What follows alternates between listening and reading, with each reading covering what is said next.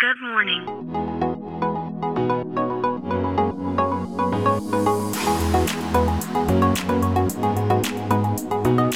Bom dia, Califórnia, bom dia, Brasil. Aqui quem fala é Felipe Janetti, diretamente de Palo Alto, Califórnia, no coração do Vale do Silício.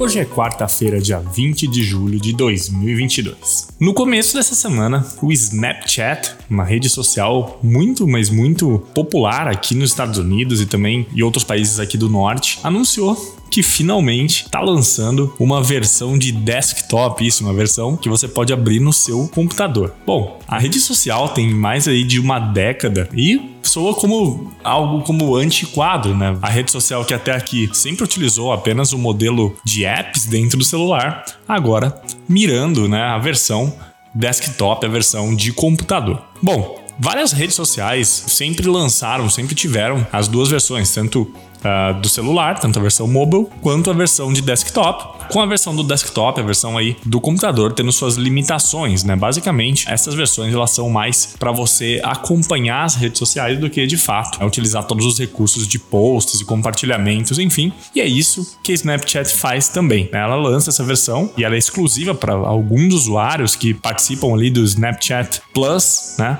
Que é uma um subscription de 4 dólares por mês que permite ali uh, o acesso a várias features diferentes para o usuário. E então, por enquanto, essa versão desktop é limitada apenas ali para esse tipo de usuário. Bom, a Snapchat vem enfrentando aí uns momentos difíceis nesses últimos anos, né? As ações do Snapchat caíram 70% nos últimos meses, muito por conta do que tem acontecido com todas as redes sociais, que é essa ameaça que existe do TikTok que tem atraído né, grande parte das novas gerações de usuários. E o Snapchat ele é mais afetado ainda, porque a grande parte dos seus usuários são aí pessoas entre 13 e 34 anos, o que é um pouco diferente do que existe dentro das redes da Meta, por exemplo. Bom, agora o mais interessante não é o que o Snapchat lançou, mas o porquê que o Snapchat lançou. Então vamos lá. Nesses últimos dois anos, a cultura do trabalho de casa se tornou cada vez mais real, mesmo com o mundo voltando aí para o offline, as pessoas voltando para os escritórios. Grande parte das pessoas não vão todos os dias para os escritórios. Então,